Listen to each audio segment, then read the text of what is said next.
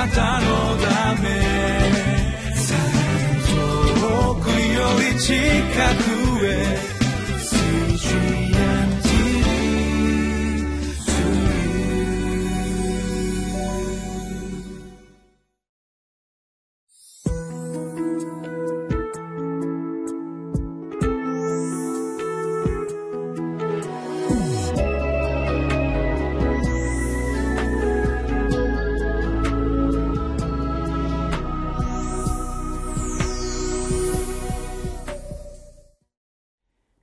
CGNTV」をご覧の皆様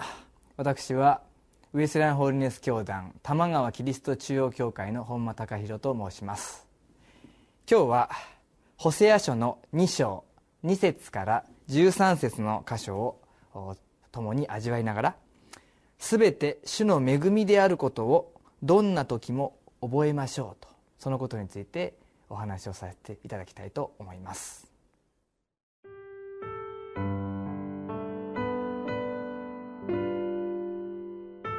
ホセア書2章2節から13節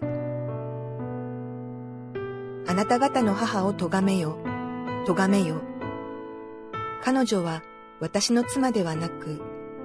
私は彼女の夫ではないからだ。彼女の顔から会員を取り除き、その乳房の間から貫通を取り除け。そうでなければ、私は彼女の着物を剥いで裸にし、生まれた日のようにして彼女を晒し、彼女を荒野のようにし、砂漠のようにし、乾きで彼女を死なせよう。私は彼女の子らを愛さない。彼らは会員の子らであるから。彼らの母は会員をし、彼らをはらんで恥をさらし、そして言った。私は恋人たちの後を追う。彼らは私にパンと水、羊毛と朝、油と飲み物を与えてくれると。それゆえ、私は茨で彼女の道に柿を立て、彼女が通い地を見出さないように石垣を立てよう。彼女は恋人たちの後を追っていこう。しかし、彼らに追いつくことはない。彼らを探し求めよう。しかし、見つけ出すことはない。彼女は言う。私は言って、初めの夫に戻ろう。あの時は、今よりも私は幸せだったから。彼女に穀物と新しい葡萄酒と油とを与えたもの、また、バールのために使った銀と金とを多く与えたものが私であるのを彼女は知らなかった。それゆえ、私はその時になって私の穀物をその季節になって私の新しい葡萄酒を取り戻し、また彼女の裸を覆うための私の羊毛と朝とを剥ぎ取ろう。今、私は彼女の恥を恋人たちの目の前に暴く。誰も彼女を私の手から救い出せるものはない。私は彼女のすべての喜び、祭り、新月の祭り、安息日、すべての礼祭をやめさせる。それから私は彼女が、これは私の恋人たちが払ってくれた報酬と言っていた彼女の葡萄の木と、イチジクの木とを荒れ廃らせ、これを林にして、野の獣にこれを食べさせる。私は彼女がバールに香を焚き、耳輪や飾りを身につけて恋人たちを慕っていき、私を忘れて、バールに仕えた日々に報いる。主の蜜げ。教会では何か特別な、まあ、能力といいましょうか才能といいましょうかその人が得意なものまたはやりたいという思いが与えられるようなあ好きなもの、まあ、そんなことを指す時に「賜物」「賜物」というですね言葉を使うことがあります賜物という言葉の意味は、まあ、プレゼントもらったものという意味ですね。ですから私たちがそういったものを賜物という時にはそれは神様からいただいたものだという意味があるわけです。一般的には才能もちろんそれを生まれ持った才能というふうに言うこともありますがしかし努力をし頑張って自分で獲得した力である。そのように言うことが多いと思います。しかしたとえそのように時には自分の力で一生懸命努力して身につけたものであってもしかし神様から与えられたものだ。それが聖書の教えるところであり私たちの信仰が立つべきところです。全ては神様がくださったものである。それはそういう才能能力といったものだけではなく人生そのもの。あえて言うならば良きものだけでなくその時には自分にとって悪いものと好ましくないものとそのように思えるものでさえ全て神様がくださったものであるというふうに私たちが受け止めることができるならばきっと人生の見え方も大きく変わってくるのではないでしょうか。今日の聖書の箇所の中でも神様はたびたび全て神様がイスラエルに与えたものであると。しかしイスラエルの人々はそれをバール偶像の礼拝のために用いてしまった。おそらくそれはもう私のものだから自分で勝手に自由に自分の思いで自分の満足のために全て使っていい。私たちはいつしかそのように思ってしまうのですけれども。しかしそれはそうではない。神様が与えたものだ。そして神様のご目的のために神様の栄光のために用いるべきものだ。そのように言っているのであります。しかし私たちの罪は神様の恵みの賜物を自分のために使おうとしてしまうんですね。ホセア書では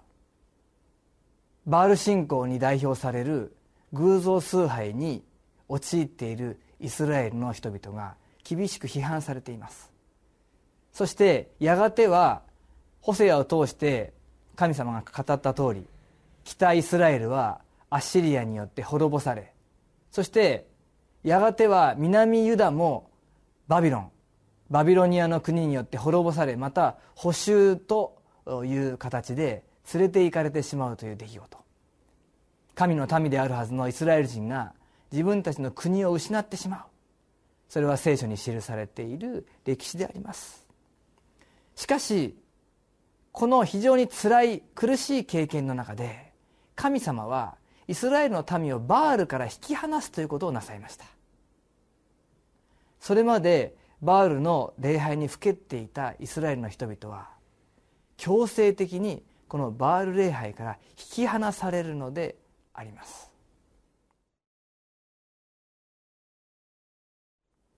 9節から13節の方を見ますと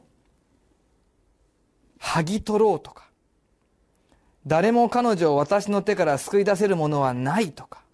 「野の獣にこれを食べさせる」とか。また私を忘れてバールに仕えた日々に報いる。そのように非常に国が滅びるという大変な出来事の中にイスラエルの人々が向かっていることが告げられますけれども。しかしそれは単に困難な苦しい試練ということではなくバールから引き離されるということの中でもう一度神様に立ち返る道が模索され始めるということであります。あるお母さんから聞いた話なんですけれども小学生の息子さんがお友達がみんなサッカーチームに入る中で自分だけおそらく少し出遅れてしまったのかサッカーチームに入らなかった。本当は入りたいと思ったのかもしれない。お友達はみんなサッカーで楽しんでる中でクラスではもう自分一人だけがサッカーチームに入っていないそのような状況になって。寂しくないのかな？みんなと一緒にやりたくないのかな？そのようなことを心配したそうです。その子はもう今更入れない。入りたいと思ってももうお友達はみんな上手になっている、まあ、そのような思いの中でサッカーチームに入らなかった。しかしある時そのサッカーチームの男の子たちがみんなで万引きをするという事件が起きてしまいました。その男の子はチームに入らなかったのでその過ちを犯す誘惑から守られたんですね。おそらくグループですからお前もやらないのかと。やりたくなくても物を取らなければいけないというようなことがあったかもしれません。しかしそのお母さんはクリスチャンで祈りのうちにこの子が守られるようにこの子が守られるように。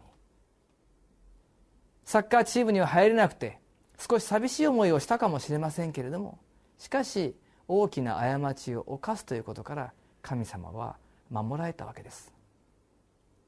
バール信仰は人生の祝福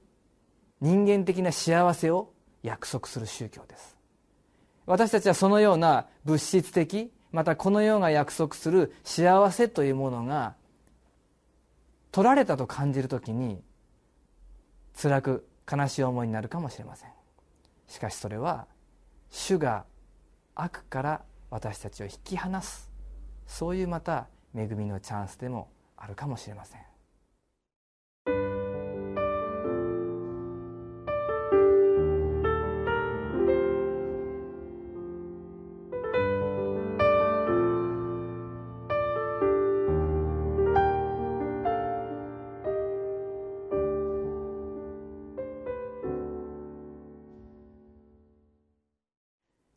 すべて主の恵みであることをどんな時も覚えましょう。私たちはその時辛い思いをする。その時寂しい思いをする。その時悲しい思いをする。それはあってはならない。それがないようにとそのように願うことが多いのではないでしょうか。もちろんそれが神様の恵みによってそういうことが起きないということも一つの恵みでありましょうけれどもしかし私たちよりもよく私たちのことをご存知で何事でも最善その最善というのは私たちが神様と共に歩むことが最善なのであって私たちが思うように人生が進むこと私たちが満足するようにその満足がいつも与えられているということが神様の考える最善ではありません。全ての人生の経験そして出会う人々起こってくる出来事そこにも神様の御心があり全て主の恵みであることそのことを私たちは見出してまいりたいと思うんですね。持っていたものが失われると思った時にそれは大きな損失と思うかもしれません。しかしそこにも主の豊かな恵みとご計画があるのです。イスラエルは主に立ち戻りました。7節の後半に彼女は言う。私は行って初めの夫に戻ろう。あの時は今よりも私は幸せだったからと。その時私たちは気づくのであります。本当の幸せは神様の御心を喜ぶことの中にある。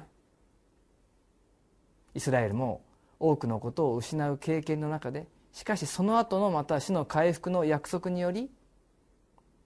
本当の祝福。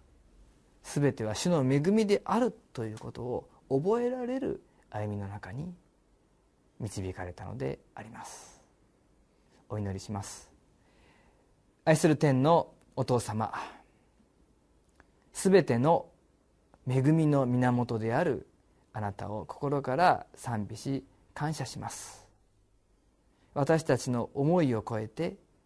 あなたの御心が最善であること。そのことをもう一度覚えさせてくださりありがとうございます。今日起きること明日起きることこれから起きようとしている出来事の中にあなたの御心があることを信じます。主よこの世の価値観にしがみつくのではなくあなたと共に生きることあなたの願われることを追い求めることが私たちの心からの願い喜びとなりますように。尊いイエス・キリストの皆によってお祈りいたします。アーメン。あ